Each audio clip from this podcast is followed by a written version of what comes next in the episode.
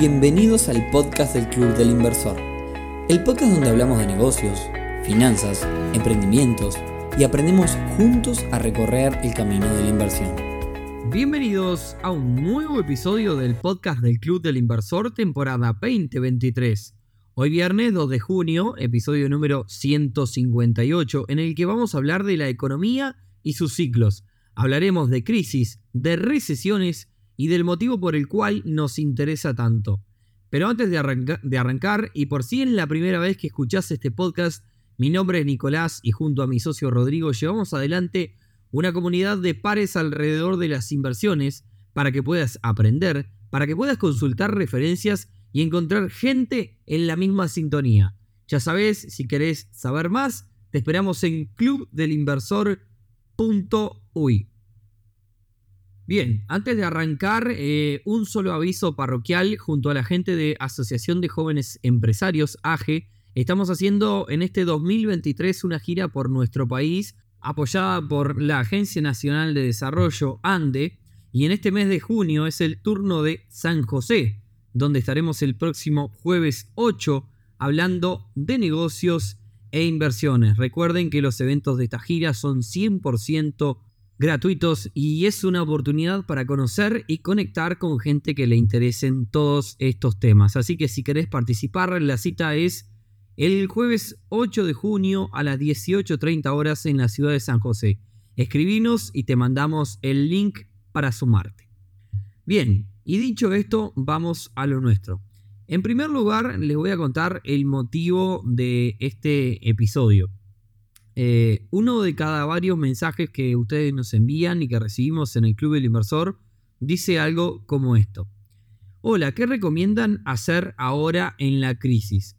Y después otro de los tipos de mensajes que ustedes nos escriben también dice cosas como ¿cómo puedo invertir para prepararme para la crisis? Y la realidad es que nos preguntan mucho por este tema y por la recesión y sinceramente la recesión, la recesión, ahora sí, y sinceramente eh, es un tema eh, que en lo personal venía evitando, primero porque de hace años que la gente eh, marca el tiempo actual como una crisis, y segundo porque hay que entrar en temas económicos que quizás no es lo más divertido este, para, para, para mí que, hago este podcast y demás, y no, es lo que más me divertido, me divierte como contenido para, para las personas, es como todo lo técnico me parece que quizás este, no, no es tan atractivo. Pero bueno, Llegó la hora de tomar el toro por las guampas y bueno, lectura previa de todos estos temas. Me voy a responder algunas cuestiones que debo decirles que muchas de estas cosas se responden con sentido común, ¿no? Eh, no hay que ser el, economista más experto de todos para un poco entender luego después de, de leer algunas cosas. Empecemos por responder cosas sobre cómo funciona la economía, los ciclos, qué es una recesión qué es una crisis y cuáles son las diferencias entre una recesión y una crisis. Así que, bueno, allá vamos. Lo primero que tenemos que entender eh, es que para responder todas estas preguntas hay que comprender que la economía tiene ciclos y que no es que todo el tiempo vamos a estar bien ni todo el tiempo vamos a estar mal, sino que se van a repetir una y otra vez las diferentes etapas.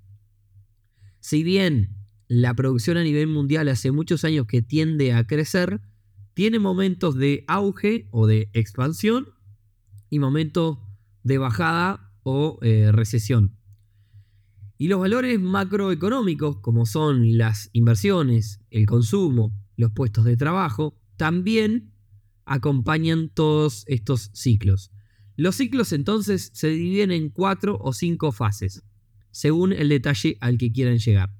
Pero para hacerlo fácil, pensemos que eh, es una curva que sube y baja, que llega a una meseta allá arriba, baja y también llega a un límite inferior a una meseta, pero de las de abajo, digamos, contraria. Y luego se vuelve a repetir el ciclo. Todo comienza entonces cuando la curva está en la meseta de abajo y sale de la meseta para comenzar a subir. A esa fase se le llama fase de recuperación en esta fase eh, es donde se comienza a ver el primer crecimiento, el consumo comienza a elevarse, por ende aumenta también la producción y ante estos hechos se incrementa la inversión, lo que deriva en la siguiente fase que es la expansión. Durante la fase de expansión generada en parte por esta inyección de dinero de los inversores, al aumentar la producción, se empiezan a necesitar personas que impulsen este crecimiento de la producción y naturalmente comienza a bajar el desempleo. Se empieza a sumar gente a este auge, digamos, ¿no? Esta parte de expansión, si lo pensamos en la gráfica, es la curva, en la curva en plena subida, es decir, la flecha hacia arriba. Tener en cuenta que siempre todo es una cadena, por lo cual cuando, cuando aumenta el nivel de empleo, más personas trabajan, más personas tienen nuevas rentas y con esto aumenta el consumo y alimenta a que esta misma curva siga creciendo. ¿Cuál es el peligro de esta fase de expansión? Bueno, hay varios. Uno es, bueno, como veo que estoy creciendo, me empiezo a endeudarme por demás, apuntando que todo va a seguir en este camino. Y el otro es que comienzan a aparecer estas burbujas, que es un término que se utiliza mucho también en el, área de la bolsa. ¿Qué son las burbujas? Bueno, gente comprando un montón de activos, apuntando a que, bueno, como todo va en crecimiento, este activo, que puede ser una acción, eh, voy a pensar que va a subir y lo voy a vender por más el día de mañana. Empiezo a especular. Simplemente por el mero hecho de que el mercado está en una tendencia alcista no hay un análisis eh, minucioso del contexto. Ejemplo, la burbuja inmobiliaria del 2008, del cual hicimos un episodio, eh, pueden buscarlo por ahí. Sigamos entonces, ¿qué viene eh, a continuación? Bueno, pongámonos en situación. Somos una industria o una empresa en la cual aumentamos la producción con inversión, contratamos a todo el personal que pudimos pero para seguir creciendo necesitamos una nueva sucursal, por así decirlo. Algo que obviamente nos va a seguir haciendo crecer, pero puede llevar bastante tiempo. O quizás, eh, otro caso, ¿no? Tenemos una empresa en un pueblo chico y a todas las personas del pueblo ya, ya tienen trabajo. O sea que contratamos todos los ingenieros que habían en el pueblo. Así que tenemos que salir a buscar personal en otro lugar, que quizás no lo encontramos. Este último escenario del cual estamos hablando ahora es el tope de la montaña. Imagínense cómo están allá en la cima. ¿Y qué viene después de la cima? Exacto, la caída. Pero analicemos por qué cuando estoy allá arriba empiezo a bajar. ¿Qué es lo que pasa cuando estoy allá arriba, en la cima? Estoy produciendo un montón, esto se eleva a cualquier tipo de empresa, nación y mercado, ¿no? Es probable que me esté endeudando para seguir creciendo sin embargo, como llegué al 100% de lo que puedo lograr, llevado a un caso puntual, si tengo una empresa de transporte, supongamos, y venía comprando todos los años nuevos ómnibus para llegar a nuevos destinos, pero bueno, supongamos que ya me acabé todos los destinos que puedo de la región, entonces, o todos los destinos quizás ya están ocupados, ocupados por, por, por otro mercado, otra competencia, Dejo de comprar nuevos ómnibus, por ende la empresa que me vendía los ómnibus ya va a tener menos compras. O sea, yo ya llegué al tope. Cuando llegué al tope dejo de comprar nuevos ómnibus todos los años. Entonces la empresa que me vende los ómnibus eh, vende menos. Y como vende menos, empieza a mermar sus ventas. Y como empieza a mermar sus ventas, le está vendiendo menos a todas las empresas porque están todos en tope. Empieza a despedir gente. Y ahí, como se imaginarán, todo es una, cadena. Cuando arranca la bajada es porque la mayoría de la industria llega a un tope y como ya mencionamos, el resto de los indicadores comienzan a bajar acompañando esta bajada. La empresa, como decía, vende menos ómnibus, despide gente, aumenta el desempleo y eso hace que baje el consumo y así es que se comienza una nueva recesión. La pregunta es entonces, ¿cuál es la diferencia, si es que la hay, entre una recesión y una crisis? Bueno, eh, la, definición del libro, porque créanme que para hacer este episodio me puse a leer un montón de cosas. La definición del libro es que una recesión es una caída en varios periodos consecutivos. Y, eh, digamos, por ejemplo, el Producto Bruto Interno de, un país, el PBI de un país, ¿no? En, en, dos, tres trimestres seguidos. Mm. La crisis, en cambio, afecta a un tiempo más prolongado. Ahora bien, si ustedes se ponen a buscar, les invito a buscar, busquen crisis en 2019, crisis en 2020, crisis en 2021, crisis en 2022 y así. Van a encontrar mucha información por la web hablando de que o bien estamos en una crisis o bien se está por venir una crisis. De hecho, como les decía, desde que hacemos este Club del Inversor nos llegan todo el tiempo mensajes de qué hacer ante la crisis. Entonces la pregunta es, ¿dónde estamos parados hoy? Bueno, eh, los expertos que analizan esto parten desde la crisis del 2008. ¿Qué pasó en aquel momento? Bueno, como una crisis grande, que ya hablamos en otro episodio, se intentó reactivar la economía. ¿Y qué pasa cuando se intenta reactivar la economía? Bajan las tasas, es decir, que el costo del dinero sea menor, y eso fue lo que pasó desde 2009 en adelante. La plata es barata, por ende crecen las inversiones y por ende pasa todo lo que ya hablamos en este episodio. Si miran los gráficos de los mercados de 2009 en adelante van en, van en expansión, en subida. Una vez que la cosa iba en crecimiento para controlar y que no se salga de control, en 2018 comenzaron a, subir de nuevo las tasas y con eso todo lo que conlleva plata más cara, menor inversión del sector productivo, etcétera, etcétera. Pero, ¿qué pasó en esta vez? En el medio de toda esta montaña de ida y vuelta, y de vuelta, de esta curva que sube y baja.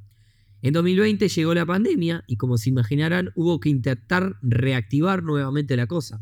Lo que estaba pasando es que estaban subiendo las tasas para intentar controlar y hubo que intentar este, reactivar la economía que de repente se paró.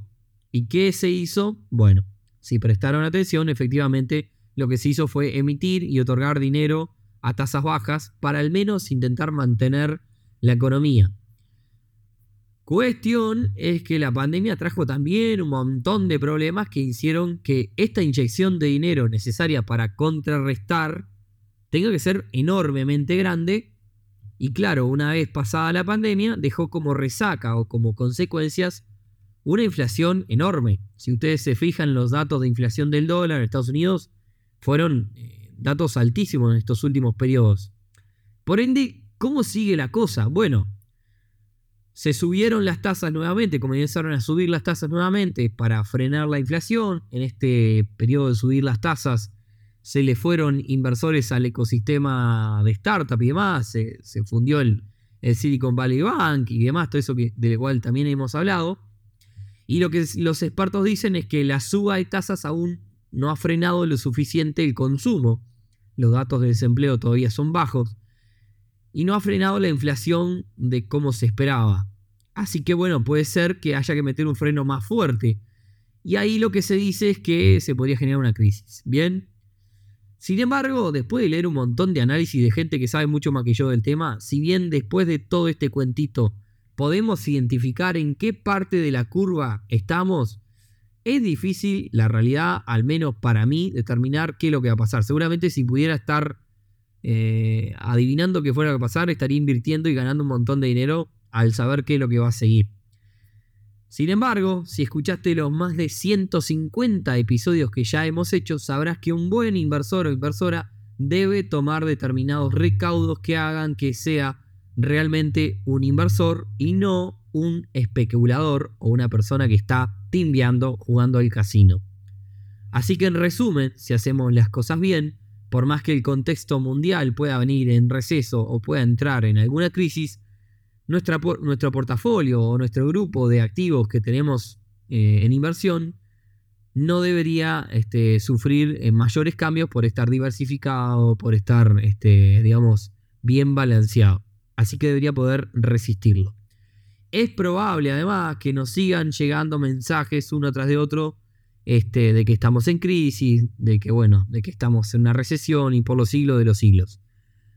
Así que bueno, eh, este es un poco el análisis de este tema. Este, espero que les haya parecido interesante. Sobre todo, un análisis visto en criollo. Seguramente me agarra un economista y me diga que cometí un montón de errores, pero bueno, traté de hacerlo lo más sencillo posible y de dar una interpretación de un poco eh, todos los, comentarios que hay este, de, personajes ahí que, que un poco se dedican a analizar estas cosas.